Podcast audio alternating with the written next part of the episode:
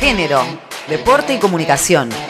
En la cancha nos van a ver el Club SAT de Moreno, pionero en materia de género, el Social Atlético Televisión, SAT, presentó la subcomisión de género y a la vez el protocolo de prevención y acción institucional contra la violencia de género y la discriminación en pos de un deporte más igualitario y libre de violencias, convirtiéndose así en la primera institución de Moreno en impulsar estas acciones. Laura Cifredi, una de las integrantes del área, comparte sensaciones. Un logro importantísimo, más allá en sí del deporte como mujeres, tomamos dimensión de lo que es esto para nosotras, es algo súper importante luchar contra la violencia excedió los ámbitos que todos conocemos y sabemos que en el deporte es muy necesario. Y nosotras queremos que nuestro club sea un espacio libre de actos de violencia y vamos a trabajar para eso. Y es una emoción enorme. Como mujer militante que somos es una emoción y es terrible porque es haber llegado a algo que creíamos que estaba muy lejos pero es dar todo para saber que esto va a funcionar. Es con todos el club es para todos todos están abiertos a confiar en nosotros.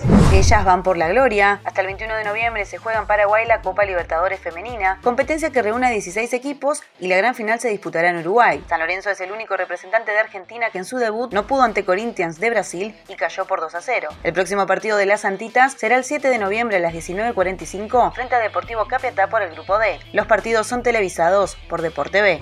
El Rugby 7 se pone a punto. 14 son las jugadoras de rugby que integran la selección argentina para participar de la vigésima octava edición del torneo Valentín Martínez a realizarse los días 2 12 y 13 de noviembre en Montevideo. El certamen otorga dos plazas para el Mundial que tendrá lugar del 9 al 11 de septiembre de 2022 en Ciudad del Cabo.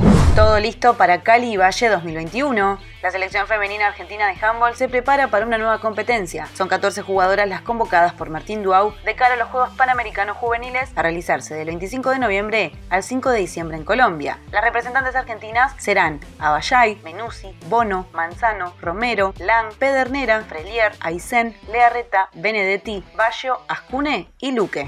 River presente en la Ladies Cup de Brasil. Una vez finalizado el torneo clausura IPF, las millonarias disputarán la primera edición de la Brasil Ladies Cup del 12 al 19 de diciembre. Participarán también los clubes locales Ferroviaria, Flamengo, Palmeiras, Santos y San Pablo, América de Cali de Colombia y Santiago Morning de Chile. El torneo se dará en el marco de la Semana del Fútbol Femenino en Brasil, donde además habrá conferencias, clínicas de fútbol y acciones sociales en pos de continuar con el crecimiento de la disciplina en la región.